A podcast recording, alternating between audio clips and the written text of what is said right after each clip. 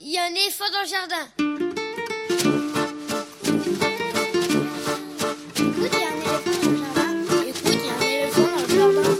Hein Bonjour, bonjour à toutes et à tous. Véronique Soulet au micro pour l'actualité culturelle des enfants, petits et grands en Île-de-France. Une émission pour tous les adultes qui n'ont pas oublié qu'ils ont d'abord été des enfants. Une nouvelle saison s'ouvre donc pour notre émission Écoute, il y a un éléphant dans le jardin et nous sommes ravis de vous retrouver pour vous faire découvrir artistes, créateurs, initiatives, médiations qui offrent aux enfants de quoi nourrir leur imagination et leur curiosité. En tout cas, ce qui nous semble original, réussi, intéressant avec des reportages, des chroniques, des interviews, des lectures concoctées par les chroniqueurs de cette émission et moi-même. Parmi les chroniqueurs et les chroniqueuses qui font leur rentrée aujourd'hui, vous entendrez la chronique littéraire d'Elsa Gounod, celle d'Augustine et Ottilie, la lecture de Lionel Chenaille et l'interview cinématographique menée par Yves Bouvray. Alors au programme aujourd'hui, La Traversée réalisée par Florence Miaille, coécrit avec Marie Desplechin, est un superbe film d'animation aux couleurs chatoyantes, à la fois tristes et gaies, dures, parfois, pas destiné particulièrement aux enfants, mais à voir avec eux dès l'âge de 10-11 ans. Il est sorti en salle la semaine dernière. La réalisatrice en parle avec notre chroniqueur cinéma de l'émission, Yves Bouvray. Ce sera dans quelques instants. Le Festival de Marne, le festival de la chanson française du Val-de-Marne a commencé tout juste en début de semaine, avec comme chaque année une programmation spéciale pour les enfants, le refrain, les refrains des gamins. Petit coup de projecteur sur l'un des spectacles musicaux du festival, le Petit Georges à Ivry-sur-Seine, avec l'auteur, compositeur, interprète Boule, ce sera dans une cinquantaine de minutes. Auparavant, Augustine et Ottilie, 13 ans chacune, présentent deux romans qui les ont emballés dans leur chronique le mercredi, C'est lecture, ce sera dans une quarantaine de minutes. Et pour terminer, grand livre pour petites personnes, la chronique d'Elsa Gounod, libraire jeunesse à Paris, sera suivi par la lecture d'un extrait de littérature générale sur le thème de l'enfance par Lionel Chenaille, avec qui nous conclurons cette émission. Et comme toujours, vous pouvez suivre l'actualité de l'émission sur les réseaux sociaux, Facebook, Instagram, il y a un éléphant dans le jardin. Écoutez et vous abonnez au podcast sur toutes les applications habituelles, les grosses comme les petites, ou encore sur la plateforme Podcastix, Podcastix, plus écoute, il y a un éléphant dans le jardin, où vous pouvez également retrouver photos, liens et infos complémentaires. Et bien évidemment, l'émission est en rediffusion sur le site de la radio aligrefm.org. Écoute, il y a un éléphant dans le jardin, c'est l'émission qui ouvre des fenêtres sur l'actualité culturelle des enfants. Nous sommes ensemble pour une heure quasi et demie. Alors, c'est parti Écoute, il y a un éléphant dans le jardin. eh. Notre première nouveauté discographique de la saison à découvrir est signée Saska, de son vrai nom Alexandra Suermont, qui chante depuis longtemps pour les enfants. Elle est autrice, compositrice, interprète, et on a pu l'entendre dans plusieurs disques collectifs de chez Enfance et Musique, et aussi sur son album Saska Circus, paru en 2008 chez Enfance et Musique, auquel elle avait associé un livret d'éducation psychomotrice, car Alexandra Suermont est également psychomotricienne. Le Petit Bal, c'est le titre de son nouveau livre-disque qui vient de paraître, son second en fait. De sa voix claire, posée, elle y interprète des chansons tout en légèreté pour les jeunes enfants, sur des musiques joyeuses, aux mélodies simples, qu'ils pourront facilement reprendre. Une quinzaine de chansons, dont les paroles et la musique de certaines lui ont été inspirées par des musiques ou des chansons ou des histoires traditionnelles enfantines ou même par Jean de La Fontaine, d'autres encore qui ont des allures de fabulettes d'Anne Sylvestre pour y parler des préoccupations et des émotions des tout petits, ou même carrément de chansons de bal du samedi soir. Car toutes ces chansons, ou presque, donnent envie de chanter et de danser rock, valse, swing, sur des rythmes jazzy particulièrement soignés. Saska s'est entourée d'une équipe de musiciens pour l'accompagner au piano, à l'accordéon, aux percussions, à la contrebasse, à la trompette, et ils ont conçu les arrangements avec elle, donnant à chaque chanson sa tonalité. Sans oublier les voix d'enfants qui se sont glissées dans quelques-unes d'entre elles, et la dernière chanson, tout en douceur, qui a emprunté sa musique à Eric Satie. Sur le livre CD, on retrouve les paroles, bien sûr, accompagnées par les images pleines pages de Jean Cold, artiste suisse comme Saska, dont le trait, ligne claire et les détails humoristiques participent au peps de l'ensemble. C'est donc Le Petit Bal, un livre CD de Saska, diffusé par Enfance et Musique pour les enfants dès 3 ans et qui coûte une vingtaine d'euros. Et je vous propose d'écouter la chanson qui s'intitule Clin d'œil à Robert Desnos. Vous allez vite savoir pourquoi.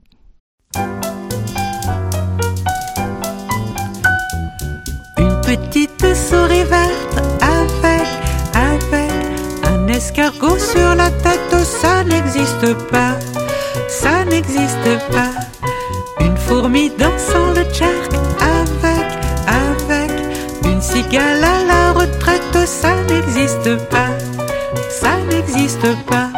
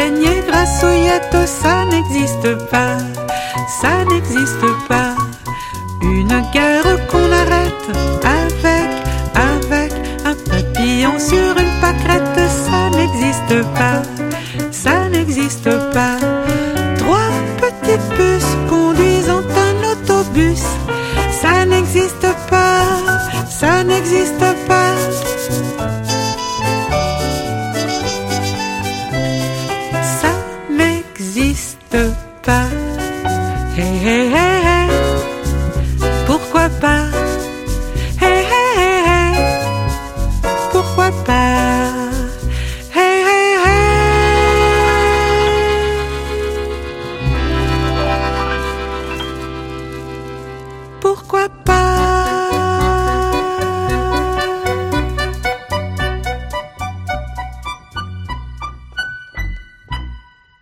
Bonjour Yves Bouvray, Bonjour Véronique. ravi de te retrouver pour cette nouvelle saison 2021-2022 de Écoute, il y a un éléphant dans le jardin.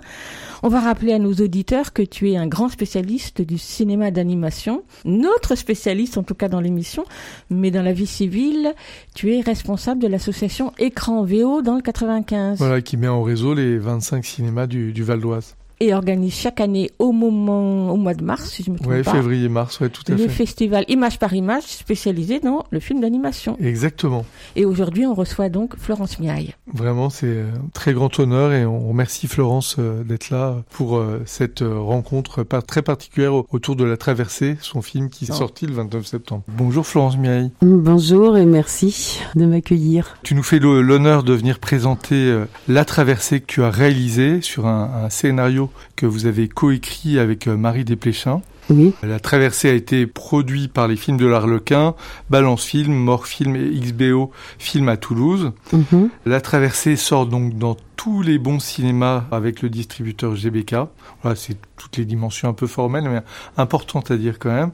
Et tu as présenté ton film La traversée au Festival international du cinéma d'animation d'Annecy oui. en juin 2021, où il a été honoré d'une mention du jury. Oui. Je vais commencer par le, synopsis du film. Leur village pillé, Kiona et Adriel et leur famille prennent la fuite. Très vite, les deux enfants vont être séparés de leurs parents et de leurs frères et sœurs, perdus sur les routes de l'exil. Kiona et Adriel vont devoir échapper à ceux qui les traquent pour rejoindre un pays au régime plus clément. Au cours de ce voyage qui va les faire quitter l'enfance vers l'adolescence, ils croiseront les destins de Iskander, Kon, les Della Chiusa, Erdewan, Shake, Baba Yaga, Isawa et deux madames. Enfin, on verra euh, en filigrane une pie qui va les accompagner. Et euh, on peut dire que tu as été l'invité de dimanche 26 septembre d'un petit déjeuner à Utopia à Saint-Ouen-l'Aumône où tu as pu présenter la traversée en avant-première avec quelques enfants dans la salle. Absolument. Ça te va comme présentation Oui. Bon, bah, on peut commencer par euh, la présentation que tu as faite lors de cette séance avant que le film ne démarre et la bande-annonce de la traversée. Donc c'est un film euh, d'animation, des films d'animation qui sont euh, tout public, donc pas spécialement pour les enfants. Qu'est-ce que je peux dire? C'est un film qui est en peinture animée, euh, directement sous la caméra, c'est-à-dire que c'est un film qui est très très artistique et très artisanal. Et c'est avec cette technique qu'on a choisi de parler du sujet des migrations pour en donner une vision peut-être plus, plus universelle grâce à la peinture justement. Voilà, donc je vous laisse découvrir euh, le film. Merci. Bonne séance.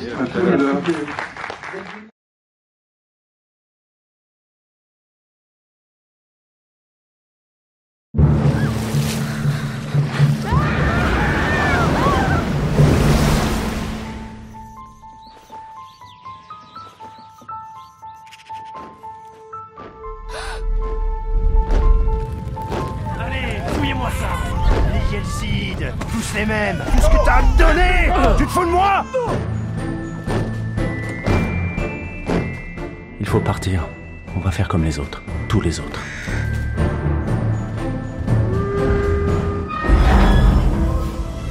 Prends la carte. J'ai tout noté. Restez cachés. Donne tes papiers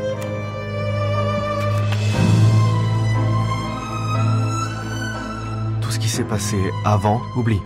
Non, j'ai promis à mon père. On va passer la frontière.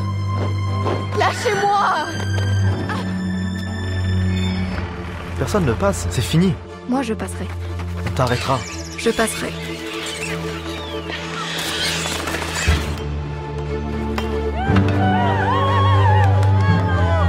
Alors, tu nous les montres, tes dessins Rien ne te dégoûte. Rien n'est tout noir, rien n'est tout blanc, ma cocotte. La vie, c'est gris. Si tu veux t'en sortir, faudra bien que t'apprennes à voir en gris. Moi, je suis tout seul. Mais qu'est-ce que je vais faire de toi, Yuri Je sais pas. M'aimer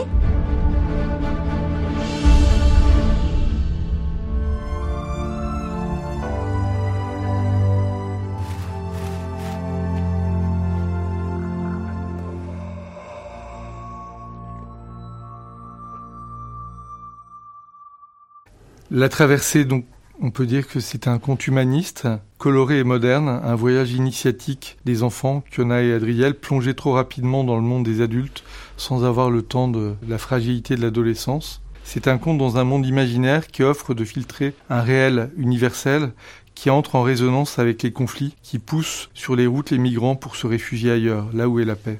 C'est un film pour jeunes spectateurs en devenir, curieux, ouverts et sensibles à tous les champs artistiques, la traversée est à découvrir en famille dès 11 ans, accompagné par un adulte pour pouvoir euh, échanger après la séance et nourrir le réel de l'actualité et de l'histoire, des histoires. Voilà, c'est un, un film euh, qui résonne d'autant plus qu'il était très attendu. Est-ce que tu peux nous dire quelques mots euh, avant qu'on parle vivement et chaleureusement de la traversée de ton parcours, Florence? Alors, euh, c'est pas évident, hein, c'est pas très sympa comme question. Euh, je commence par quoi? Disons que j'ai un long parcours en tant que réalisatrice de films d'animation, mais que jusqu'à présent, je n'avais fait que des courts-métrages. La traversée est mon premier long-métrage. Alors euh, j'ai eu une question comme ça de quelqu'un qui m'a dit mais vous êtes souvent âgé à commencer euh, à faire des longs métrages quand vous faites de l'animation. Et c'est vrai que souvent il y a beaucoup d'animateurs qui sont très à l'aise dans le format du court métrage qui est un format qui permet d'avoir euh, une grande liberté, de travailler avec des équipes plus petites, voire seules en ce qui me concerne et que euh, voilà le passage au long est souvent un passage qu'on fait quand on a peut-être euh, je dirais pas épuisé le court métrage parce qu'on l'épuise jamais mais en tout cas quand on a envie d'avoir tout d'un coup et c'était mon cas d'avoir avoir tout d'un coup une histoire à raconter qui, on en a l'intuition, va demander plus de temps que le temps du court métrage. Et c'était le cas de la traversée. C'est vrai que ton premier film, Amam, tu l'as réalisé en 91, à ta sortie de, des Arts Déco. Hein. Dix ans après être sortie des Arts Dix ans Déco. après, hein, d'accord. Ouais, parce que j'ai pas tout de suite fait de l'animation Ouais. en sortant des Arts Déco. J'ai commencé par faire de illustration, peinture. Euh, Pour gagner ma vie, j'étais maquettiste dans la presse. C'est dix ans après, à la suite de deux rencontres, une rencontre avec un peintre euh, cinéaste euh, Robert Lapoujade et une rencontre avec un producteur qui ont fait que chacun à sa façon m'a dit mais vas-y lance-toi dans l'animation tu peux le faire donc je l'ai fait avec Hammam j'avais fait toute une série de peintures sur le hammam et voilà ça a été le premier film et puis quand j'ai commencé avec l'animation j'ai été euh, mordu, disons. Enfin, j'ai trouvé ça passionnant d'arriver comme ça à faire bouger les images. Donc, il y a eu toute une série de, de courts métrages qui prenaient chacun deux ans, trois ans euh, à se faire. Avec différentes techniques et esthétiques d'animation, de la peinture, du sable, du pastel sec. Différentes techniques, mais qui étaient toutes des, des techniques d'animation euh, directe sous la caméra. C'est-à-dire que, contrairement euh, à une animation plus industrielle, disons, où les dessins sont faits à l'avance et ensuite filmés, là, c'est une technique où on, travaille avec des matières très picturales, comme le, effectivement le pastel, sable, peinture à l'huile, et on dessine et c'est au fur et à mesure des transformations du dessin qu'on prend des images, et c'est ces images qui forment le mouvement, quoi. Tu as eu des collaborations avec de, de Nicolas bah, pour la musique sur ses courts-métrages, et tu as rencontré aussi euh, Marie Desplechin qui a pu euh, t'aider sur des idées ou sur des coécritures euh, sur certains films. Tu t'es inspiré aussi euh, des Mille et une nuits sur euh, certains de tes films. Tu aurais très bien pu rester en, en effet sur ce format du cours, et qu'est-ce qui a été euh, ce déclic, cette envie en fait de raconter, euh, c'était y a, il y a bien longtemps, hein, il y a plus de 15 ans. Oui, c'est ça, ça c'est à peu près en 2005. On commence à parler un peu des migrants qui meurent euh, sur des embarcations euh, en essayant de traverser la Méditerranée. Donc dès qu'on a commencé à parler de ça, euh, c'est vrai que moi j'avais une histoire familiale de migrants, enfin avec des gens qui sont venus d'ailleurs pour s'installer en France, d'Odessa, chassés par les pogroms euh, antisémites. C'est- quelque chose qui a tout de suite fait écho et où je me suis dit c'est important de parler de ce qui s'est passé avant, de façon à ce qu'on comprenne peut-être mieux ce qui se passe maintenant et que cette problématique de gens qui doivent partir de chez eux pour essayer de trouver un ailleurs meilleur, c'est une problématique qui a toujours euh, été à l'origine des chemins humains, quoi. Que ce soit de Moïse, Ulysse, enfin voilà, on voyage, les gens voyagent, quoi. Tout de suite, j'ai eu l'intuition que cette histoire, elle devait pas se raconter sur un court métrage. Il, lui fallait du temps pour se raconter. En plus, euh, mon arrière-grand-mère était partie avec neuf enfants. Elle était enceinte du dixième enfant. Voilà, c'était une histoire longue. Après, on a laissé tomber euh, très vite les parents puisque le film il se focalise plutôt sur les deux adolescents qui vont voyager seuls. Mais au départ, je me disais oui, si je dois raconter l'histoire de dix personnes, en plus, il faut, faut du temps. Quoi. Ouais. Marie m'a dit c'est de la folie de raconter l'histoire de 10 personnes dans un film d'animation, t'y arriveras jamais. Euh, la famille de départ, ils sont plus 10, ils sont 1, 2, 3, 4, 5. Cinq- cinq- cinq 5 enfants. plus le Ouais. père euh, et la mère. Ouais. Et très vite, effectivement, euh, les parents vont abandonner leurs enfants pour essayer de faire en sorte que eux y arrivent, même si les parents Mm. n'y arrivent pas. Justement, euh, il y a un extrait du film qu'on pourrait écouter à cet, in- cet instant qui s'appelle Le départ. Est-ce que tu veux nous, nous donner le contexte de cet extrait sonore? Il y a un moment où les parents, et c'est vrai que c'est toujours des décisions qui sont peut-être pas faciles à prendre, mais il y a un moment où les parents se disent voilà, on peut pas rester là où on est. Dans le film, c'est un moment où des mercenaires et des paysans viennent détruire leur euh, village, mettre le feu euh, à leur maison, etc. Et il y a un moment où ils se disent voilà, il faut partir quoi. Ils vont rejoindre une gare, on sait pas trop où, parce qu'effectivement les lieux sont pas très définis. C'est le moment où, où ils sont dans la gare, euh, la gare est surchargée de monde et ils vont prendre, ils vont pouvoir prendre le train.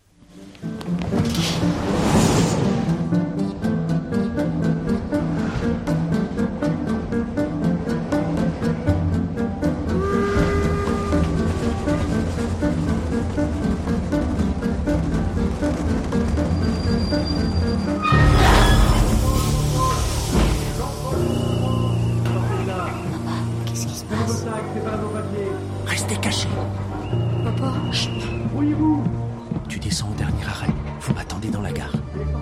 Et si on n'arrive pas, débrouille-toi. Conduis ton frère à Arcata. On se retrouvera là-bas.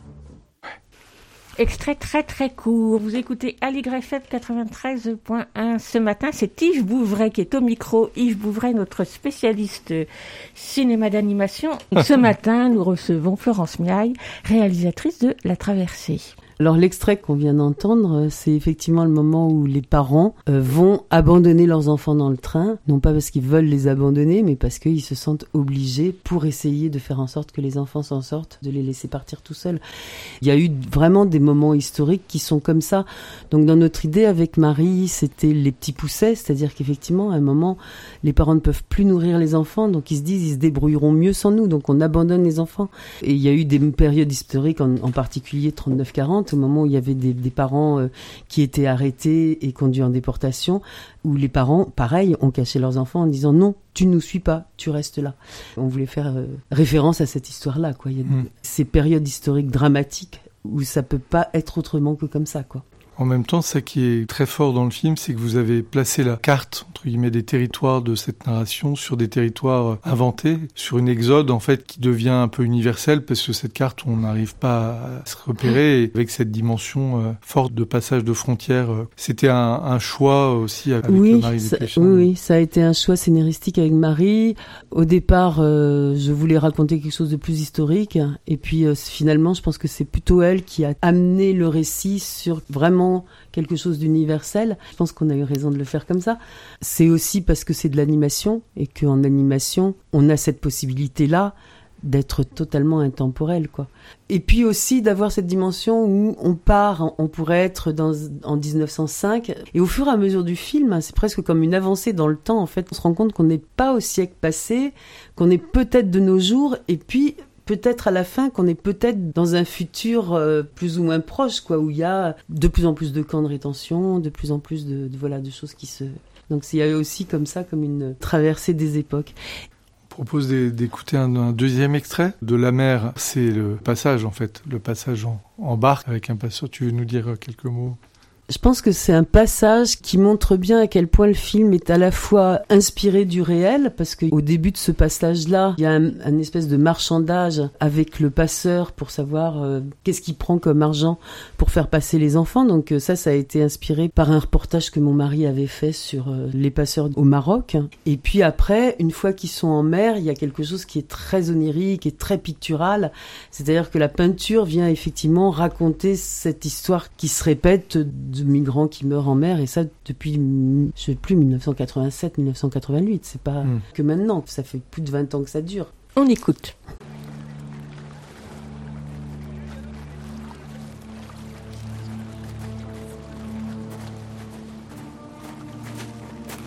C'est pour les deux enfants. Tu traverses avec eux? Ah non, j'ai des papiers, moi. Je prends le ferry. Une petite barque euh, 150 150 C'est pas un peu cher Ils sont au courant de tes tarifs, les flics? C'est moi qui rame, faut que je me paye. Pas sûr qu'ils aient besoin de toi. Ils peuvent ramer aussi. Des noyons, on en a toutes les nuits. 120 et tu les récupères entiers. 110 et je dis rien à personne. Et vous? Vous vous débrouillez pour pas tomber à l'eau. 55 maintenant, il reste à la livraison. Ok, on se retrouve aux épaves.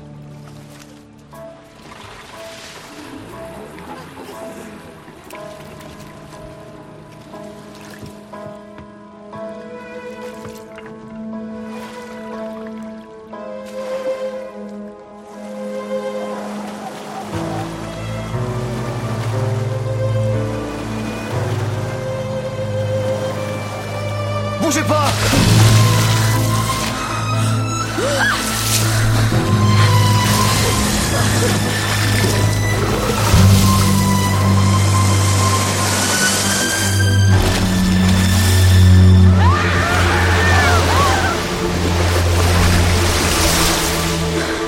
Je veux que ça s'arrête, Je veux que ça s'arrête maintenant. Et que tout redevienne comme avant. Adrienne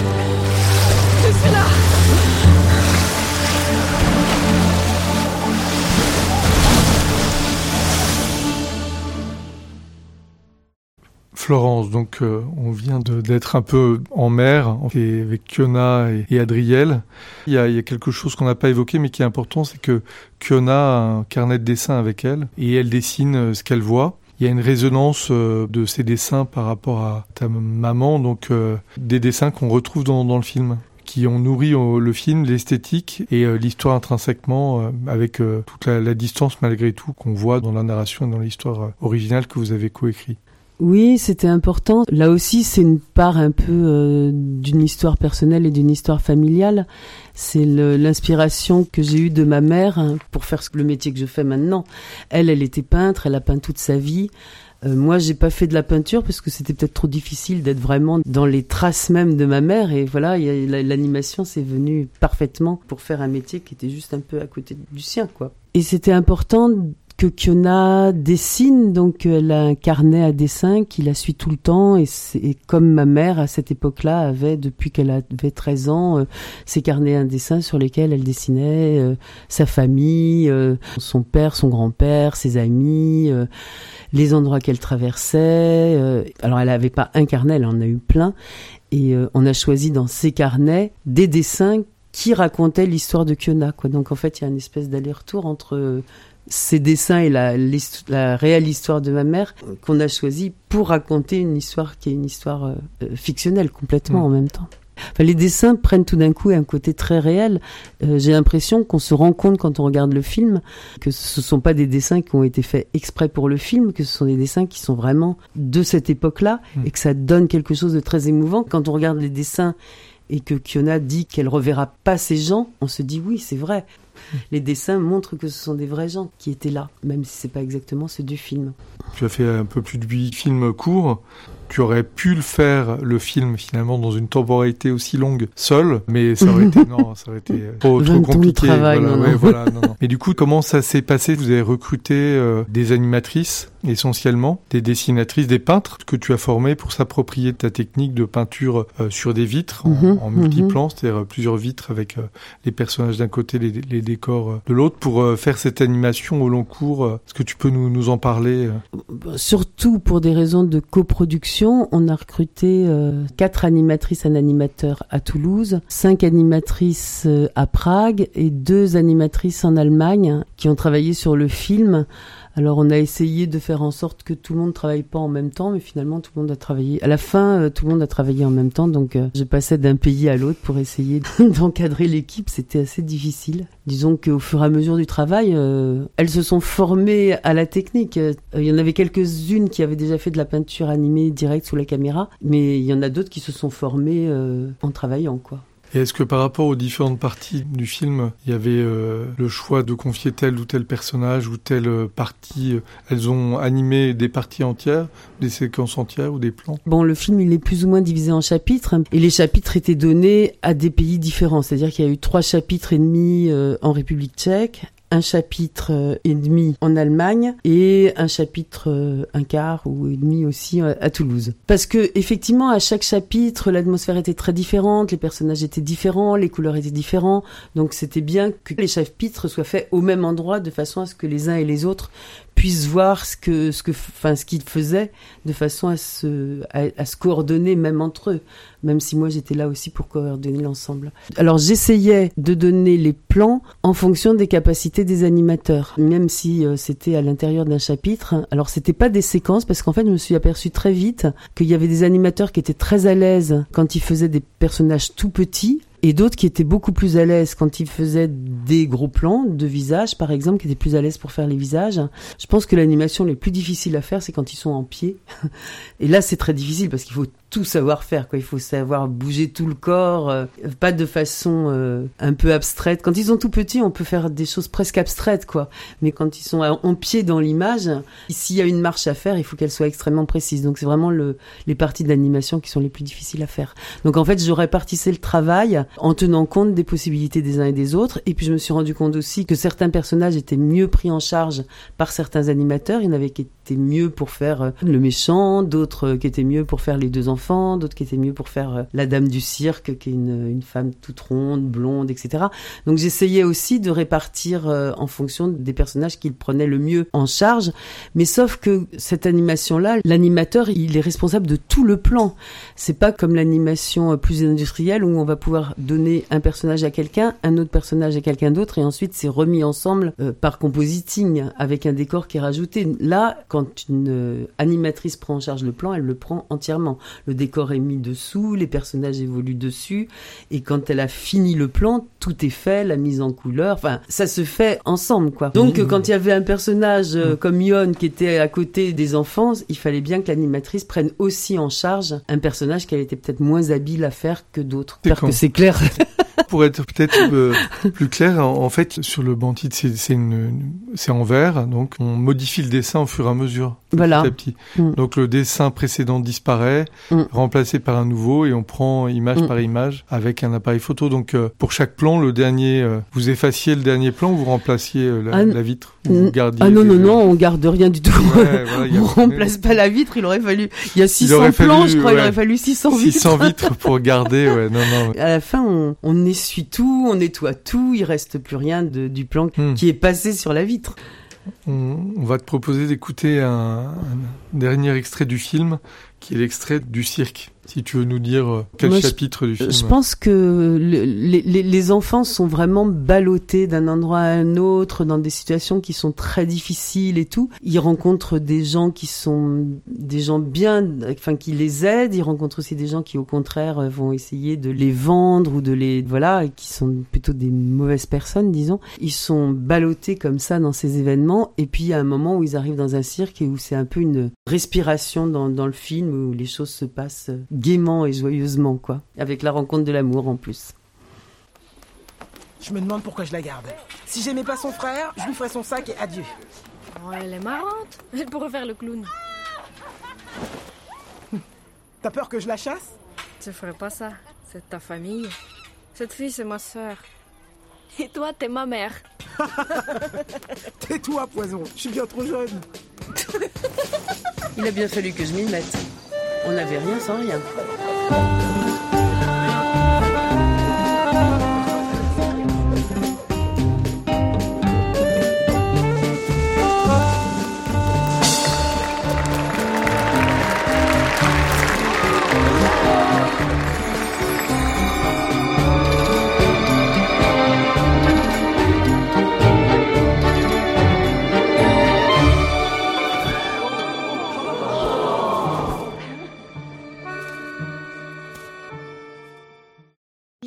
Écoutez Aligre FM sur 93.1. Écoute, j'en ai pas mon jardin. Euh, ce matin, en compagnie de Yves Bouveret, notre spécialiste de cinéma d'animation dans cette émission, et nous recevons Florence Miaille pour La Traversée, sortie en salle le 29 septembre, mais que l'on va voir dans toutes les salles euh, encore un bon moment, j'espère bien. On, on aurait pu euh, parler des voix du film, des acteurs. euh, Mhm. donc, Adewan, c'est Axel Lorient. Lorient. La narratrice qui raconte son, son souvenir, c'est toi? Oui. Et donc, c'est aussi une dimension supplémentaire de la- du film à- Oui. à, la première Qui personne. n'était comme pas voulu en. Ouais, fait. c'est hein. vrai. Mm.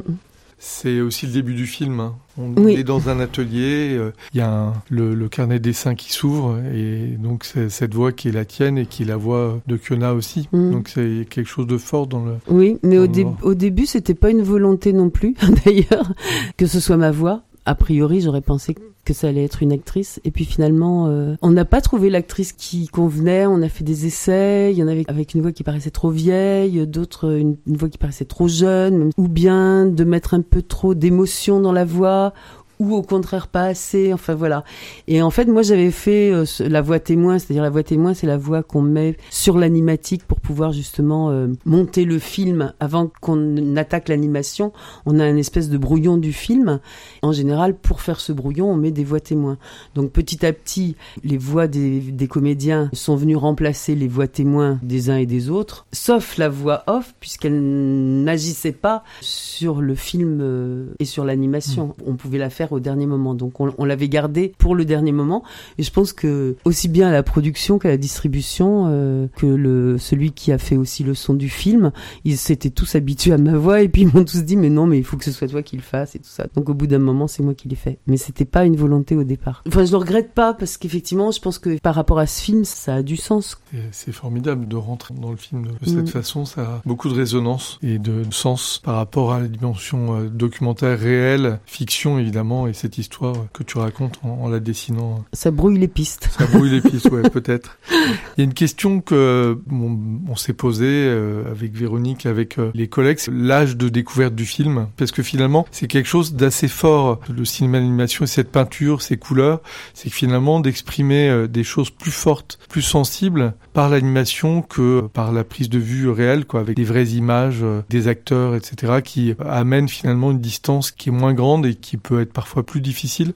Là, il y a une, vraie poésie euh, des images, une dimension onirique de cette histoire avec euh, cette distance euh, plastique que tu amènes pour te voir qu'est-ce que je voudrais par rapport à ça et, aussi remonter dans tes souvenirs et nous dire éventuellement des œuvres qui t'ont marqué, toi étant petite, que tu as pu lire ou des, films que tu as pu voir qui te font dire que c'était parfois difficile ou triste mais qui t'ont aidé à grandir. C'est un peu Mhm. compliqué hein, comme question, hein, désolé. Non, il y en a deux en même ouais, temps. il y en a deux, ouais, c'est ça qui est pas sympa non plus. hein. La première, c'était quoi La première, c'est le, le, fil- c'est le, le, filtre de la peinture, euh, très simplement. Oui, je pense que de choisir de faire un film d'animation en peinture, on s'est jamais dit avec Marie qu'on allait faire un film pour enfants. On s'est dit avec Marie qu'on allait faire un film tout public. Que comme c'était un film qui racontait une histoire qui était dure et qui était une histoire triste, c'était pas pour des tout petits non plus. Donc euh, c'est vrai qu'on se dit bon ben voilà, à partir de 10-11 ans, euh, les enfants peuvent y aller avec leurs parents. Quand ils sont ados, ils peuvent y aller tout seuls. Et puis les adultes ils peuvent aussi y aller sans leurs enfants parce qu'il y a plein d'entrées possibles, y compris celui de la peinture. Donc pour nous, voilà, on a essayé d'écrire un film qui était un film tout public. Je pense qu'effectivement, l'animation, ça met une distance hein, qui permet de dire beaucoup de choses en même temps. L'animation d'une manière générale et en peinture animée aussi, ça met beaucoup de distance par rapport à des choses qui peuvent être très crues, très dures et qui finalement vont passer parce que c'est de la peinture. Mais en même temps, ça dit beaucoup. Toute proportion gardée, c'est vrai que quand on voit euh, Guernica, ça parle de façon incroyable de la guerre et en même temps, c'est pas un champ de guerre avec des gens égorgés qui pourrait être au contraire dans un rejet de l'image qu'on voit, mais qui nous permet de rentrer dans l'image euh, autrement et, avec le pouvoir de la peinture de Picasso. Donc toute proportion gardée, évidemment. Et je pense que c'est pareil pour les horreurs de la guerre de Goya. Euh, Chagall a aussi fait des dessins magnifiques sur la guerre. Ça nous touche, ça nous parle, mais on n'a pas non plus le rejet qu'on pourrait avoir si par exemple on voit un corps démantelé ou moi je peux regarder une gravure de Goya d'un homme empalé parce que ça passe par le dessin. Si je vois ça en photo, je cache mes yeux quoi. Donc ça c'est pour parler d'une manière un peu générale, mais et que quelque part dans le film que j'ai essayé de faire, je montre des images très dures au départ qui sont des images de pogrom, mais les choses sont suggérées et je pense pas que parce qu'elles sont suggérées, elles, elles en sont pas moins fortes ou pertinentes quoi. C'est presque une des premières images que j'ai eues avant même de savoir comment j'allais faire le film. J'avais lu des descriptions de pogroms justement en, en Ukraine où il décrivait qu'il y avait les plumes qui s'envolaient, enfin les plumes des édredons qu'on crevait et qu'en même temps que les plumes s'envolaient, comme il y avait du feu partout, elles s'enflammaient.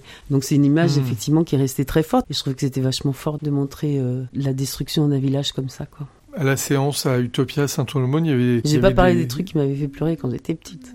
Non, mais on, on va on va y revenir juste après. On va écouter cet extrait de jeunes spectateurs euh, qui étaient de 10 ans et 11 ans, à qui on a posé la question euh, de leur perception du film. J'ai trouvé que le film était assez triste, qu'il y avait beaucoup de morts sur les personnages un peu importants, mais sinon dans l'ensemble c'était pas mal.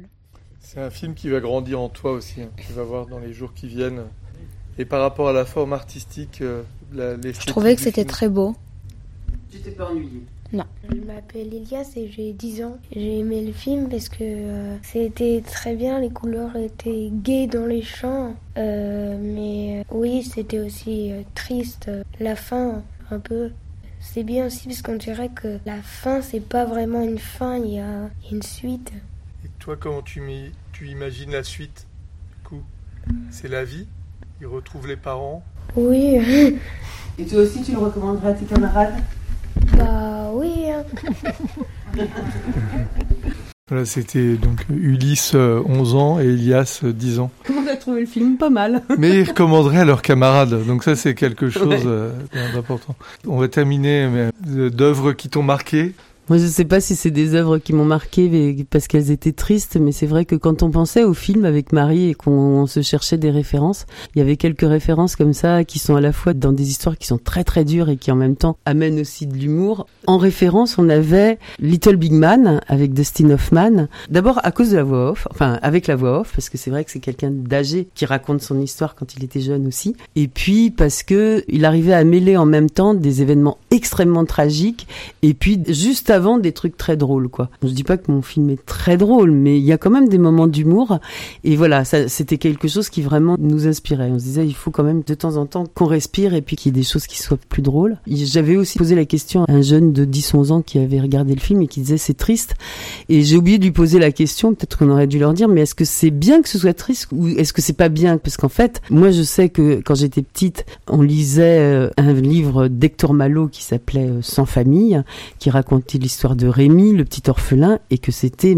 extrêmement triste et très réaliste aussi. Après, je l'ai relu et quand je l'ai relu, d'une part, je me suis rendu compte que un des personnages que le petit Rémi aimait le plus, c'était un singe parce qu'il est, est recueilli par un homme qui fait des spectacles de cirque de ville en ville. Le singe, il meurt. Le petit Rémi se retrouve embauché dans une mine où il y a un coup de grisou et il y a une description incroyable donc du petit Rémi qui est emprisonné avec les autres mineurs dans une poche où l'air se raréfie et tout ça. C'est poignant quoi. Il arrive à s'en sortir. Enfin, la plupart des adultes qui sont avec lui n'y arrivent pas quoi. On nous décrit ça. Et j'avais euh, 10-12 ans quand je lisais ça et c'était triste mais je trouvais ça formidable en même temps. Alors, est-ce que ce travail d'écriture ou de coécriture avec Marie Desplechin n'y a pas été pour une grande partie très utile pour vous Parce que Marie Desplechin a l'habitude d'écrire pour tout public, elle a l'habitude d'écrire avec différentes personnes pour différentes collaborations.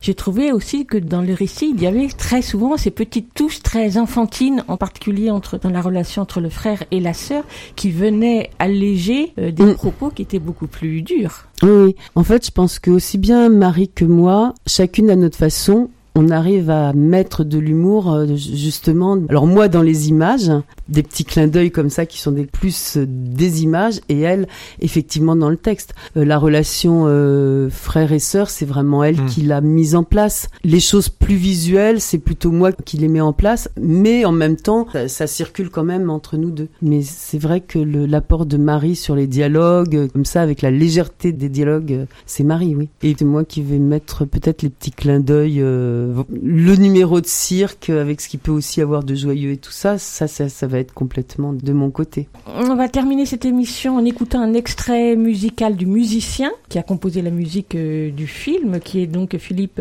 Kumpel, qui est Kumpel. un Allemand qui a créé pour ce film. Absolument. Donc on a, il a, il a commencé à travailler très en amont en fait du film. Dès qu'on a eu fait l'animatique, il m'a proposé des musiques avec des thèmes, le thème de la pie, le thème de l'amitié, etc. Il y a eu deux monteuses sur le film et on a beaucoup travaillé. À quel moment on avait besoin de la musique, à quel moment la musique allait apporter quelque chose à l'image, à quel moment au contraire on n'en avait pas besoin? Et il a retravaillé dans un dernier temps sa musique pour la refaire correspondre au montage où on l'avait placée dans le film. On l'écoute. Merci beaucoup euh, Florence Miaille euh, d'avoir été avec nous euh, pour cette émission. Merci beaucoup Florence Miaille. Donc la traversée qui est en salle depuis le 29 euh, septembre et pour de longues semaines à venir un peu partout sur le territoire français. Grand merci et vous vrai. On se retrouve Merci, bientôt pour un nouveau film d'animation parce qu'en cette rentrée ça se bouscule les sorties. Alors à très bientôt. À très bientôt. Merci à vous.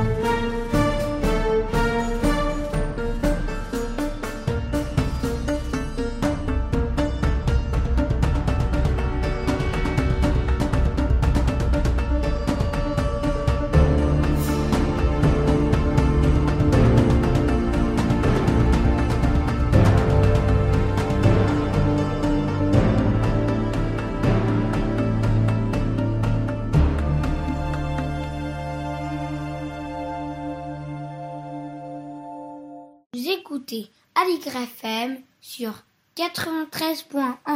Vous l'écoutez Aligre FM 80 La 35e édition du Festival de Marne a démarré en fin de semaine dernière pour trois semaines de concerts et de spectacles dédiés à la chanson et qui se déroulent dans de nombreuses villes du Val-de-Marne.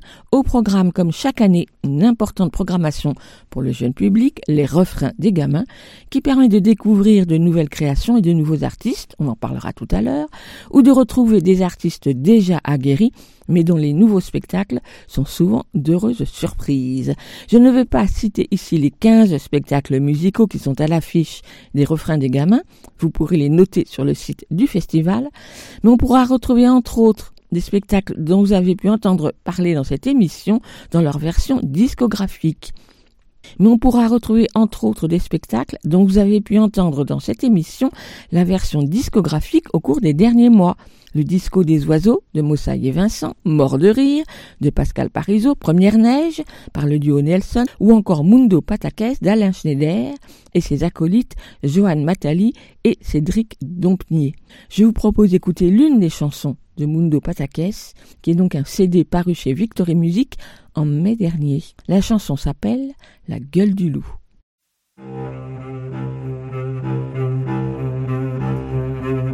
Cette nuit-là, j'ai entendu le loup.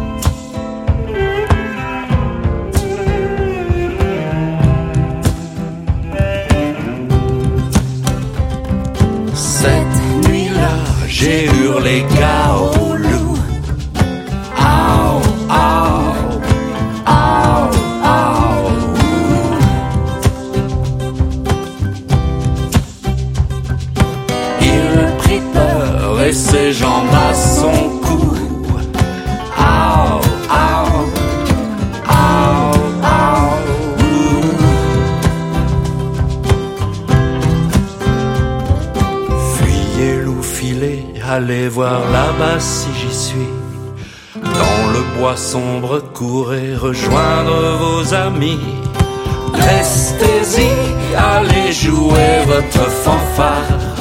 Avec le serpent maudit, le bouquet, l'aigle noir. Restez-y, allez jouer votre fanfare. Avec le serpent maudit, le bouc et l'aigle noir.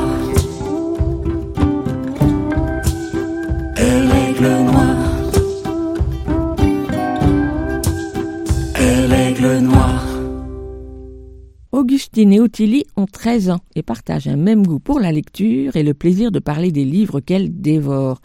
Depuis bientôt 6 mois, elles présentent tous les 15 jours dans cette émission la chronique Le mercredi, c'est lecture, au cours de laquelle elles nous font partager à deux voix leur emballement pour des romans au nombre de pages souvent très impressionnant. Alors après un été au cours duquel elles ont évidemment beaucoup lu, je suis ravie de les retrouver. Augustine et Ottilie, on vous écoute.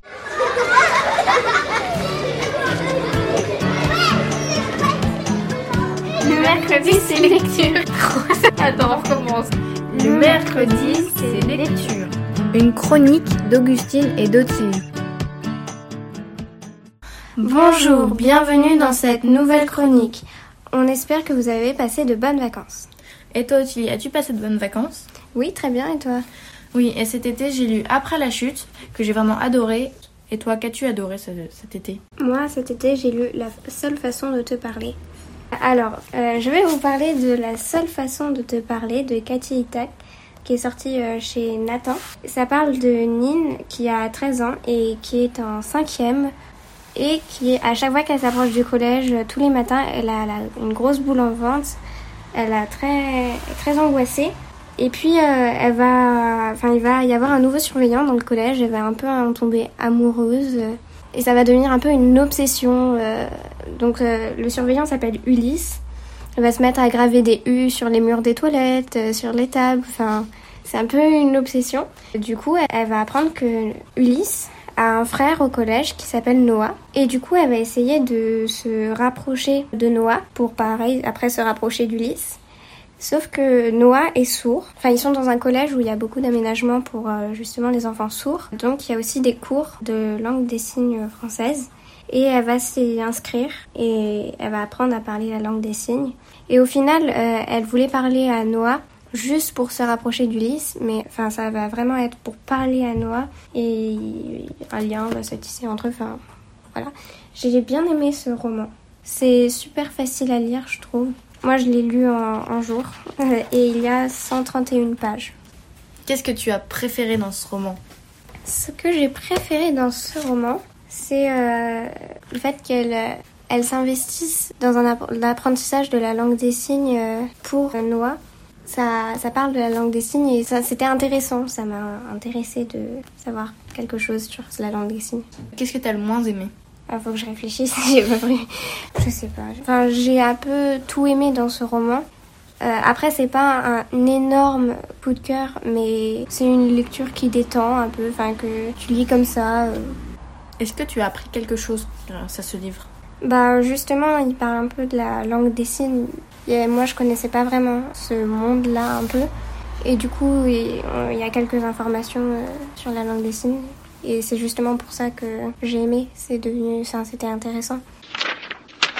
Je vous ai parlé de la seule façon de te parler de Cathy Itak, sortie chez Nathan, et il y a 131 pages. Donc moi je vais parler de Anne de Green Gables de Lucie Maud Montgomery, sorti chez Monsieur Toussaint La- l'Aventure. Donc euh, c'est un roman qui a été rendu plus célèbre qu'avant grâce à la série qui est sortie sur Netflix, Anne Wivani. Euh, donc on suit Anne, une jeune orpheline qui est recueillie par Matthew et Marilla qui habite au Pignon Vert, donc Green Gables en anglais. Au début, elle n'est pas vraiment bien accueillie, pas vraiment acceptée parce qu'ils attendaient un garçon pour les aider au chant. Et du coup, bah, ils se retrouvent avec une fille. Et à cette époque-là, bah, les filles, elles savaient juste à faire euh, la vaisselle, euh, la cuisine et tout. Donc pas vraiment aider au chant. Mais petit à petit, Marilla et Matthew vont l'accepter. Et euh, Anne, c'est une petite fille qui a énormément d'imagination, qui est innocente sur certains points. Et qui est vraiment très poétique aussi. Elle dramatise rien. Elle rend tout merveilleux. Rien n'est presque mauvais pour elle. Et on va suivre son aventure un peu quand elle va aller à l'école, où elle va se faire plusieurs amis, dont Biana et Gilbert. Euh, on va la suivre euh, quand elle va grandir aussi. Et j'ai vraiment adoré, c'est un énorme coup de cœur, c'est un roman très poétique, avec beaucoup d'émotions, très émouvant. C'est un peu l'ancien, pas l'ancien langage, mais un petit peu quand même. Mais moi, ça m'a pas dérangé. J'ai lu comme ça, ça m'a pas, oui, ça m'a pas dérangé. Et par contre, l'édition est magnifique. Bah, l'écriture est dorée, en fait. Les couvertures, les couleurs, tout est magnifique. Et c'est un hardback. Est-ce que tu as vu la série ou tu as lu le livre en premier? Bah, j'ai commencé la série, mais je l'ai pas fini. Et après, j'ai lu le livre. Enfin, j'ai lu le tome 1. D'accord. Et est-ce que tu as préféré le livre ou la série? Je sais pas parce que le livre, il n'y a pas les mêmes informations. Enfin, la série, déjà, je suis pas rendue au même point. Et la série, il y a des choses qu'il n'y a pas dans le livre. Et dans le livre, il y a des choses qu'il n'y a pas dans la série. Donc je sais pas, les deux sont très très bien, je trouve. C'est quoi un hardback? C'est un livre euh, relié et à la couverture dure. Et qui fait un bruit, moi j'aime beaucoup. Attends, comment je vais faire?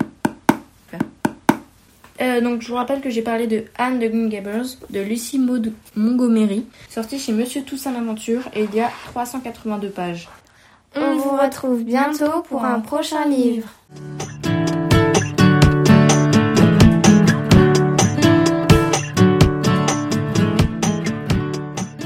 Merci Augustine et Ottilie. Les références des deux romans sont à retrouver sur la page de l'émission sur Podcastix ainsi que sur le site de la radio. Et toutes les deux, on vous retrouve dans une quinzaine de jours.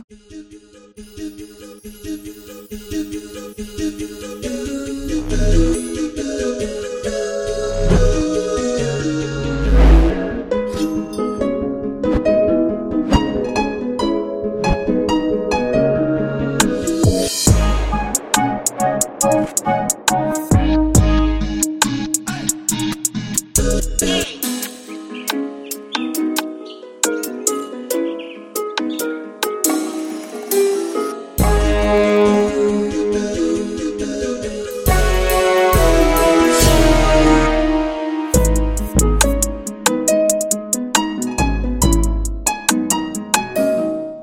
les spectacles programmés dans les refrains des gamins, dans le cadre du Festival de Marne, dont on vient d'entendre la bande son du teaser et qui se déroule jusqu'au 22 octobre, il y aura de nombreuses découvertes à faire avec de toutes nouvelles créations signées Jérém, Anna Kanak ou encore Tom Poisson et Fred Palem ou encore celle-ci qui m'a particulièrement intriguée, proposée par le chanteur Boule et le marionnettiste Richard Estando, Le Petit Georges, un spectacle en récit, en chanson et en théâtre d'ombre pour raconter l'histoire de Georges, enfant, adolescent et jeune adulte, avant qu'il ne devienne le grand Georges Brassens. À voir et écouter au théâtre Antoine Vitesse à Évry, samedi 9 octobre après-midi, avec les enfants dès 8 ans. Et parce que j'ai voulu en savoir un peu plus sur ce spectacle, vendredi dernier j'ai pris mon téléphone pour appeler l'auteur-compositeur-interprète Cédric Boulle, plus communément connu sous le nom de Boulle, en pleine répétition et mise au point avant les premières de Le Petit Georges. Micro. Cédric Boulle, bonjour. Bonjour. Va se dérouler cette semaine votre premier spectacle jeune public. Qu'est-ce qui vous a décidé à vous lancer dans le spectacle jeune public? Ah, ce qui m'a décidé, voilà, c'est un peu un concours de circonstances. Ça faisait plusieurs années qu'on me demandait euh, si j'avais envie de faire un spectacle jeune public. On me disait, ah, tu devrais le faire parce que mes chansons, on va dire euh, pour adultes, plaisent aussi aux enfants beaucoup. C'est régulièrement, je vois des enfants qui aiment bien mes chansons, peut-être parce que parfois je mets des mots un petit peu colorés ou je ne sais pas. Et puis, oui, euh, j'ai entendu. Puis comment dire, moi j'avais jusqu'à présent décliné un peu la proposition parce que j'ai toujours dit que je ferais un spectacle jeune public au moment où j'aurais vraiment une idée, un désir, un projet en tête euh, qui me tient à cœur, enfin, et, pas uniquement euh, pour faire du jeune public euh, gratuitement comme ça. Et puis quand on m'a demandé de faire quelque chose autour de Georges Brassens pour le centenaire de sa naissance, pour le coup, je me suis dit que faire des reprises de Georges Brassens, euh, c'est déjà fait euh, des centaines de fois par an euh, en France. Il y, a, énormément d'interprètes, donc j'avais pas envie d'en rajouter un. Je trouvais ça sans intérêt et que j'avais rien à apporter là-dedans. Mais que par contre, raconter l'histoire de Georges Brassens aux enfants, je me suis dit que c'était sûrement une bonne idée parce que il a un parcours singulier dans sa jeunesse et je pense que les enfants d'aujourd'hui ne le connaissent pas. Alors l'angle de vue, je dirais que vous avez choisi, c'est l'enfance et la jeunesse de Brassens ou c'est tout au long de sa vie? Non, c'est l'enfance et la jeunesse jusqu'à ce qu'il commence à avoir du succès. C'est vraiment euh, comment le petit Georges va devenir Georges Brassens, quoi. Comme vous disiez tout de suite, le, le spectacle, le concert, le spectacle d'ailleurs, n'est pas constitué seulement des chansons de Georges Brassens, mais quand même, vous en chantez des chansons de Georges Brassens. J'en chante une. Ah oui, très peu. Ça sera laquelle? Papa, euh, Papa Maman. Un hommage à ses parents.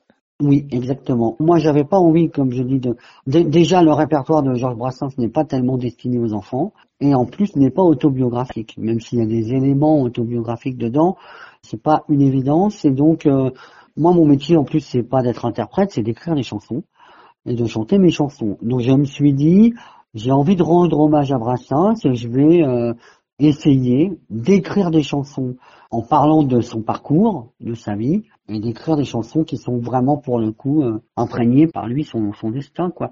Dans mon idée, c'était d'écrire des chansons qui puissent aussi être sorties de ce spectacle, être écoutées comme des chansons en tant que telles. Donc c'est des chansons qui parlent de la vie de Brassens, mais qui peuvent parler aussi de la vie de quelqu'un d'autre. Notamment dans ces chansons, je me reconnais beaucoup dans mon parcours, dans ma vie euh, artistique. euh, il, y a- il peut y avoir des similitudes entre la vie de Brassens et celle de, de beaucoup d'artistes. Et vous êtes entouré de Richard Destando qui, lui, euh, fait va- voyager l'imaginaire avec euh, des images en théâtre d'ombre. C'est ça, exactement. Donc la scène, on va dire, est séparée en deux. D'un côté, il y a un écran euh, sur lequel Richard et Mathias, ils sont deux manipulateurs, manipulent euh, des images, soit des images fixes ou des petites scènes de, marionnettes où il y a des dialogues. Et moi, de l'autre côté de la scène, j'ai un, on appelle ça un piédestal parce que ça nous fait rigoler, comme une petite scène ronde qu'on a fait fabriquer spécialement pour le spectacle. C'est mon espace de jeu sur lequel j'ai mes instruments et un micro et je raconte entre les chansons le parcours de, de Georges. Quel est, vous, votre rapport euh, à Georges Brassens et ses chansons? De quelle façon elles vous ont influencé ou pas? Non, elles m'ont influencé, alors ça c'est sûr, et je dirais beaucoup. Peut-être même que j'ai eu du mal à- au début que j'ai écrit mes premières chansons à me détacher un peu de cette influence ou à trouver ma propre voix, on va dire. J'ai découvert Georges Brassens et j'étais en sixième au collège. Il fait partie vraiment des auteurs euh, que j'ai beaucoup écoutés et qui m'ont donné donné envie d'écrire des chansons, mais aussi qui m'ont fait découvrir le plaisir de du mot, de la précision des mots, de la, toute la truculence aussi qu'il y a, tout l'humour qu'il peut y avoir dans une formule euh, inattendue, par exemple. Là, en écrivant les chansons du spectacle, de, les chansons de Le Petit Georges, donc un spectacle jeune public, de quelle façon vous avez pensé à Georges Brassens et les enfants et les jeunes publics Déjà, j'ai demandé, j'ai pris des conseils parce que moi, c'est mon premier spectacle jeune public, donc j'ai jamais écrit pour les enfants. Instinctivement, je n'avais pas envie d'écrire des choses, euh, comment dire les mots, euh, euh, guimauve ou, ou euh, simplifiés, ou un peu cucu ou gnangnan, si je peux dire. J'avais pas du tout envie de ça. Et j'ai demandé conseil à notamment au, au programmateur de- du théâtre Antoine Vitesse, qui connaît bien lui le, le spectacle jeune public, et il m'a dit écoute, euh, écris les chansons que tu as envie d'écrire et ne te mets aucune barrière, c'est-à-dire euh, ne pas limiter son vocabulaire sous prétexte que les enfants comprendraient pas ou des choses comme ça. Il y a juste la limite euh, de choses dont on va pas parler aux enfants parce que c'est pas de leur âge. Et, donc euh, j'ai écrit les chansons que je pensais les, les plus justes, c'est simplement quoi. Mais probablement que si j'avais pas, si ça n'avait pas été spectacle pour enfants, j'aurais peut-être écrit les mêmes. Finalement, c'est ça qui est bien d'ailleurs. Oui, parce que je pense que ce qui fait que c'est un spectacle jeune public, c'est pas le vocabulaire des chansons, les chansons elles-mêmes. Je pense que c'est l'ensemble. C'est le fait qu'il y a le théâtre d'ombre et des chansons à côté, que c'est très joli. Plus dans la façon de compter, j'ai fait attention à utiliser des mots en étant sûr que les enfants comprennent. Par exemple, on a eu une discussion hier. Il y a un moment où j'évoque euh, la Gestapo, au moment où, où Georges Brassens euh, déserte euh, le service du travail obligatoire et se planque à Paris, euh, en passe Florimont. À un moment, je disais la Gestapo. Christophe me dit, probablement qu'en CE2, les élèves ne, ne connaissent pas ce mot, la Gestapo, ne savent pas ce que c'est. Donc comme l'idée c'est quand même que les enfants comprennent l'histoire et aient envie après peut-être d'en savoir plus, on a remplacé le mot Gestapo par police Oui, tout simplement. tout simplement. Donc c'est plutôt des ajustements de cet ordre-là dans le conte. Par contre, dans les chansons, je suis sûr qu'il y a des chansons où ils vont pas comprendre tous les mots. Mais en fait, je me suis dit que c'était pas grave parce que moi, quand j'ai découvert Georges Brassens, je comprenais pas tout. Et pourtant, j'adorais. Donc là, ce sera la même chose pour les enfants. Ben, merci beaucoup Cédric Boulle. J'ai hâte de découvrir le spectacle. Ouais, merci, à bientôt. Vous écoutez Aligre FM sur 93.1. Écoute, j'en ai pas au jardin. Depuis cette interview avec Boule, j'ai eu la chance de voir le spectacle en début de semaine lors de sa toute première représentation pour les enfants des écoles d'Ivry. Sur la scène, Boule est entouré de ses instruments, piano électrique, accordéon, banjo, guitare, et il raconte donc de sa voix sobre, de façon simple, directe, l'enfance de Georges Brassens à 7, sa montée à Paris, son goût pour la poésie, la guerre, les rencontres déterminantes, un récit ponctué d'une dizaine de chansons qu'il a écrites pour leur faire écho tandis que sur le très grand écran sont projetées les images en théâtre d'ombre, manipulées derrière par Richard Destando et Mathias Hahn, de véritables tableaux animés et même sonorisés, et qui sont d'une très grande poésie. Autant par le travail graphique, les formes découpées, les décors, les couleurs aux harmonies de tons à la fois vives et douces, que par les séquences racontées ou dialoguées. Le petit Georges Boulle et Richard Destando est à voir et écouter samedi 9 octobre à 17h au théâtre Antoine Vitesse à Ivry et j'espère bien que nous aurons l'occasion de voir ce spectacle dans les mois qui viennent dans de nombreux théâtres. Les infos sont à retrouver sur le site du théâtre d'Ivry et sur celui du Festival de Marne. Et on écoute Boulle interpréter l'une de ses chansons du spectacle, Maman croit en Dieu.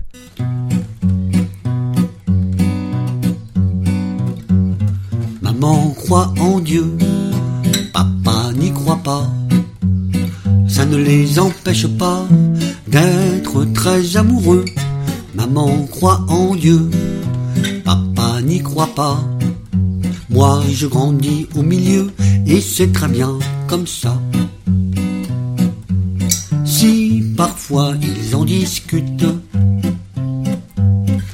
jamais ils ne se disputent. Chacun peut croire ce qu'il veut. L'important c'est d'être heureux. Maman croit en Dieu, papa n'y croit pas. Ça ne les empêche pas d'être très amoureux. Maman croit en Dieu, papa n'y croit pas. Moi je grandis au milieu et c'est très bien comme ça.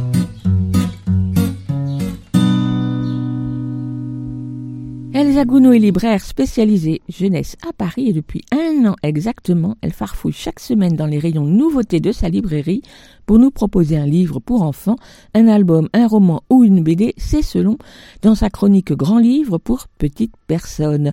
Au fil de ces chroniques qu'elle enregistre régulièrement chaque semaine, se dessine ainsi son univers de prédilection pour des livres exigeants et originaux. Une nouvelle saison démarre donc pour de belles découvertes en perspective. On l'écoute. Grand livre pour petites personnes par Elsa Gounod, libraire à Paris. Bonjour, pour cette première émission de la saison, je vais vous parler de l'album L'îlot de crabe de Sylvain Alzial et Loïc Gaume, paru récemment aux éditions Versant Sud. Avec ce livre, j'ai de prime abord été attiré par les illustrations de Loïc Gaume, dont j'aime beaucoup le travail, ici en tant qu'illustrateur, et souvent également en tant qu'auteur. J'ai d'ailleurs déjà parlé l'an dernier dans cette chronique de son livre Mythe carré aux éditions Thierry Magnier. Si j'apprécie tout particulièrement son sens du jeu graphique et narratif et la façon dont il imbrique les deux en s'amusant de contraintes, son travail d'illustrateur de textes d'autres auteurs est tout aussi passionnant et l'on y retrouve cet intérêt systémique. Sylvain Alzial, documentaliste de radio ayant un fort intérêt pour les cultures traditionnelles du monde entier, a adapté en album plusieurs contes et légendes traditionnelles, méconnus, avec un parti pris de travailler avec des illustrateurs contemporains, au style graphique affirmé, à chaque fois très différent, et tranchant avec le propos a priori classique, que l'on peut alors redécouvrir comme très actuel. Versant Sud est une maison d'édition belge dont la branche jeunesse, créée il y a cinq ans seulement, prend une place fondamentale dans le catalogue. Après avoir commencé en éditant principalement de jeunes auteurs illustrateurs bruxellois tels Loïc Gaume ou Marine Schneider, la maison a depuis élargi son catalogue avec notamment de plus en plus d'auteurs nordiques comme Anders Solmer ou de très belles illustrations de Lotta d'Astrid Lindgren dans des versions illustrées par Beatrice Alemania. L'îlot de crabe est inspiré d'une légende kanak, avec un décalage entre cet aspect traditionnel de l'histoire et les illustrations intéressantes et bien loin du classicisme habituellement réservé à l'illustration de tels récits, ce qui renforce tout l'aspect malin et la structure du texte. Ici, ou plutôt sur une petite île perdue dans l'océan, il y a fort longtemps, alors que les animaux vivaient sans parure aucune, ils se trouvent un jour dotés chacun par une vieille magicienne qui de plumes écaille ou fourrure. Manque uniquement à l'appel Petit Bernard et Grosse Pince, lointains ancêtres du Bernard l'ermite et du crabe, plus occupés à s'amuser sur la plage avec des noix de coco. Il y a de la légende cosmogonique dans ce texte, bien plus profond que l'aventure amusante de ces deux petits crustacés ayant raté une si bonne occasion. Il est ici question de la création, des origines du monde, du pourquoi de l'homme dans une histoire encore plus grande et un enchevêtrement qui le dépasse, du pourquoi du Bernard l'ermite chapardeur de coquille et de la timidité du crabe qui se cache. Le texte est ici si bien travaillé par l'auteur que l'on sent tout de suite l'oralité propre aux légendes traditionnelles, de cette légende aussi poétique qu'amusante, que l'on raconte et transmet pour expliquer l'univers. Toute la saveur de ce texte réjouissant se développe grâce à son imbrication narrative aux illustrations de Loïc Gaume, qui, plus que d'illustrer simplement le propos de l'auteur, y ajoute du sens. Si les illustrations produisent sur le lecteur un effet saisissant immédiat par leur composition, elles s'avèrent aussi très malignes et bien vues et agencées pour apporter en elles-mêmes à la narration. J'ai un fort attrait pour les livres à concept, narratifs ou graphiques, concept ici appliqué à une légende ancienne et créant alors un décalage très intéressant. Ici, une forme fixe est la même sur chaque page de droite du récit, qui se transforme au fil de l'histoire et des couleurs qu'elle prend en île, coquillage, noix de coco ou soleil couchant notamment. La forme initiale de l'île devient un élément plus petit de cette île, puis encore plus petit, pour y revenir et aller au plus grand, jusqu'à la constellation du cancer en page de garde finale, se déployant ainsi à l'échelle de l'univers, en parallèle à l'aspect cosmogonique du texte. La forme est permanente, mais le changement est dans l'échelle et donc dans la taille réelle et non de représentation de cette forme et de ce qu'elle est au fil des pages. Ce changement d'échelle avec une persistance de cette forme renvoie alors à ce monde tel qu'il a été créé et à l'aspect cyclique du récit des origines. Comme souvent dans les illustrations de Loïc Gaume, les tracés à la plume ne coïncident pas avec les couleurs en aplat dans un jeu de superposition pouvant donner de nombreuses lectures à ces visuels passionnants aux formes colorées sans contours et contours sans couleurs se mêlant subtilement. Ici, en plus de la forme centrale sur chaque page, une certaine horizontalité est donnée aux compositions par des lignes franches créées par les couleurs en aplat formant le ciel, la mer et le sable de l'île, dans un horizon évoluant selon la présence de l'un, l'autre ou des trois de ces éléments. Tout ce qui gravite autour de ce décor, animaux, végétation ou autres, est représenté en contour à la plume et à l'encre par des tracés non remplis. La plume et l'encre, avec un trait grossi par rapport aux originaux de l'illustrateur, donnent un grain à ces tracés, sorte de trame ou de motifs superposés à la trame de l'horizon, représentant alors toute la richesse et l'infini de ce monde tel que raconté. J'espère vous avoir donné envie de découvrir cet album que je conseille à partir de 4 ans. L'îlot de crabe de Sylvain Alzial et Loïc Gaume aux éditions Versant Sud au prix de 14,50€. Moi, qui me découvre ici un goût inattendu pour les contes et légendes ainsi revisités, je vais sûrement aller explorer plus avant ce sujet. Merci Elsa pour cette virée maritime avec l'îlot de crabe de Sylvain Asial et Loïc Gaume, un album à découvrir de visu dans toute bonne librairie. Et avant de retrouver pour sa lecture Lionel Chenaille, fidèle parmi les fidèles chroniqueurs de cette émission, je vous propose d'écouter Pascal Parisot qui sera en concert au Conservatoire de Champigny-sur-Marne samedi prochain avec son spectacle musical Mort de rire, toujours dans le cadre du Festival de Marne. Et il chante Docteur Aïe. Il y en a qui aiment les voitures, d'autres préfèrent les confitures. Tous les goûts sont dans la nature. Le docteur Aïe aime les piqûres. Si t'as un rhume, hop, une piqûre le nez qui coule, hop, une piqûre, un petit bouton, hop, une piqûre, même si t'as rien, hop, une piqûre, c'est plus sûr. Il a des aiguilles de toutes sortes, des grandes, des petites et des fortes. Les petites c'est pour les enfants, les grosses c'est pour les éléphants. Si t'as la crève, hop, une piqûre, une dent qui bouge, hop, une piqûre, une éraflure, hop, Même si t'as rien, hop, une piqûre. C'est plus sûr. Il s'approche de toi lentement, avec un petit ricanement. S'il a les mains derrière le dos, c'est pas pour te faire un cadeau. Si t'as une tache, hop, une piqûre. Un trou dans ta chaussure, hop, une piqûre. Une mauvaise note, hop, une piqûre. Même si t'as rien, hop, une piqûre. C'est plus sûr.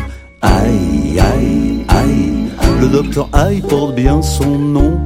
Faudrait le soigner pour de bon. contre son goût pour les piqûres. Faudrait lui faire une bonne piqûre pour le docteur. Hop, une piqûre. Encore une autre, hop, une piqûre. Une petite dernière, hop, une piqûre. Une pour la route, hop, une piqûre. C'est plus sûr. Bonjour Lionel. Bonjour. On termine cette émission avec toi, comme le veut la tradition dans cette émission, avec la lecture d'un extrait de littérature générale sur le thème de l'enfance. Tout à fait. Et pour notre première émission de l'année, qu'est-ce que tu as choisi? Un Alors- livre triste ou un livre gay Alors, je ne sais pas parce que je suis en train de le lire, donc je ne sais pas comment ça finit. En tout cas, c'est un livre assez oppressant. C'est un livre tout nouveau qui vient tout juste de sortir en août 2021. Ça s'appelle Le Fils de l'homme de Jean-Baptiste Delamo. Ce livre vient d'avoir le prix du roman Fnac. Après plusieurs années d'absence, un homme surgit dans la vie de sa compagne et de leur jeune fils, entouré par une nature sauvage et oppressante, euh, comme je le disais. Il voit son emprise sur eux se refermer. Donc, euh, c'est écrit pas comme un thriller, mais en tout cas, c'est un livre avec luxe de détails. Voilà, une atmosphère euh, dérangeante. C'est le début? C'est un tiers euh, du livre, je dirais. Après avoir marché longtemps dans une montagne de nuit, ils arrivent dans une sorte de maison, de chalet euh, visiblement abandonnée.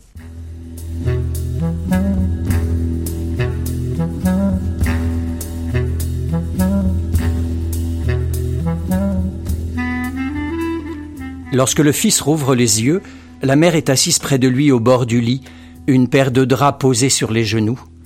L'enfant s'étire et regarde la pièce qu'il ne reconnaît pas. Tu t'étais endormi, dit-elle, avant de passer une main sur le front de l'enfant. On est où? demande le fils. Aux roches, tu te souviens? L'enfant hoche la tête, vient poser sa joue sur les cuisses de la mère. Elle porte une main à son cou, l'enfant bascule sur le dos et la main de la mère vole vers sa poitrine. Elle sent la cage thoracique du garçon se soulever paisiblement sous sa paume, son cœur battre tandis qu'il contemple à nouveau le rectangle de ciel bleu visible par la lucarne, traversé de pâles nuées qui s'étirent et se dissolvent. Est-ce qu'on va rester ici longtemps? demande-t-il. Quelque temps, sans doute. Et l'école? Ne te fais pas de soucis pour l'école. Tu seras de retour pour la prochaine rentrée. Ils restent silencieux, leur respiration accordée. Tu m'aides à faire le lit? demande la mère. Ils entreprennent de déchirer les bandes de scotch qui maintiennent la bâche protectrice autour du matelas, la retirent et la déposent dans un coin de la pièce. Ils tendent un drap de coton bleu par-dessus le lit, lèvent et abaissent les bras, le drap se gonfle et agite une myriade de particules de poussière dans la lumière écoulée de la lucarne. Le père apparaît au seuil de la pièce, s'appuie d'une épaule contre l'encadrement de porte. Tout va bien? demande-t-il. La mère passe le plat d'une main sur le drap pour le lisser. Oui, ça va, il s'est un peu reposé. Le père acquiesce et les observe encore un instant. Viens me donner un coup de main, dit-il à l'intention du fils. On a encore pas mal de choses à faire d'ici la tombée de la nuit. Il leur tourne le dos et disparaît dans le couloir. L'enfant interroge la mère du regard. Vas-y, dit-elle. Je peux terminer seul. Lorsqu'il le rejoint, le père attend devant la maison fumant une cigarette sur le replat de terrain où scintillent les dalles de schiste. L'enfant franchit le seuil et plisse les yeux éblouis par le soleil qui frappe la grange de plein fouet. Suis-moi, dit le père. Il marche jusqu'à l'appentis attenant, également bâti de blocs de grès et couvert d'un toit d'ardoise.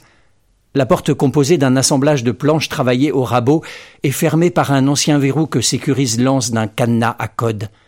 Le père incline l'épaule, dérobe la vue du cadenas à l'enfant, fait tourner sous la pulpe de son pouce les quatre roues crantées, le déverrouille et repousse la porte qui libère un relent de cambouis.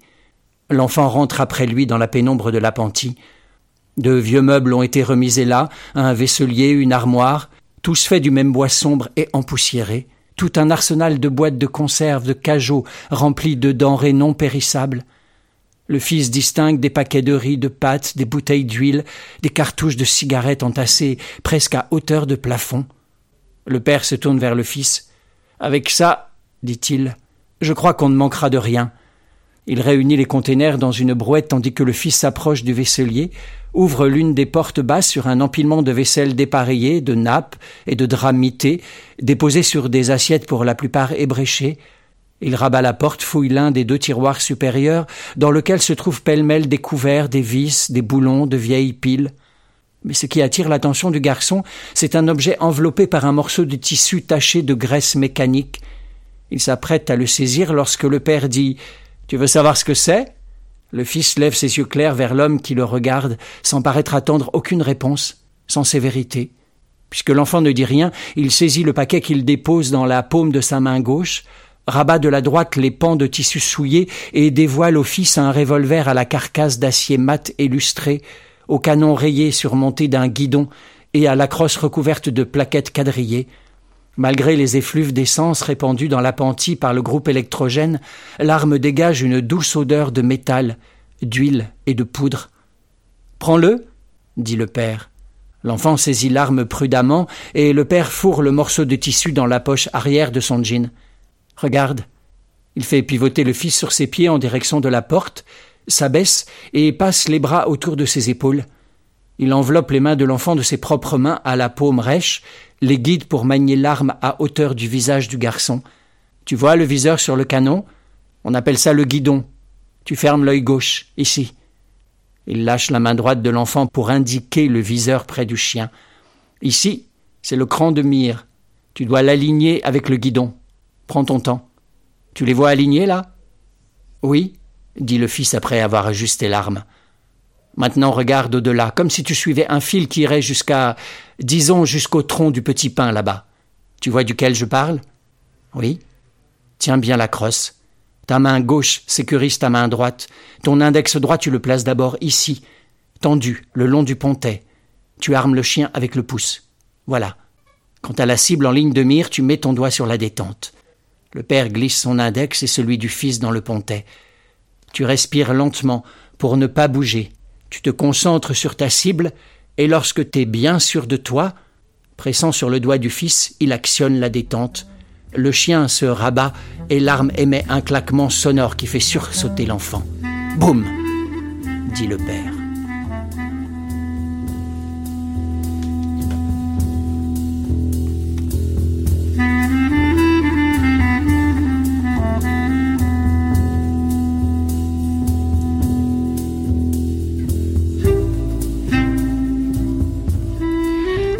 De l'homme de Jean-Baptiste Delamo, paru chez Gallimard à la toute fin de l'été 2021. Merci beaucoup Lionel rendez-vous la semaine prochaine. À la semaine prochaine, au revoir. Écoute, il y a un éléphant dans le jardin, c'est fini pour aujourd'hui. On se retrouve la semaine prochaine, même jour, même heure, même fréquence.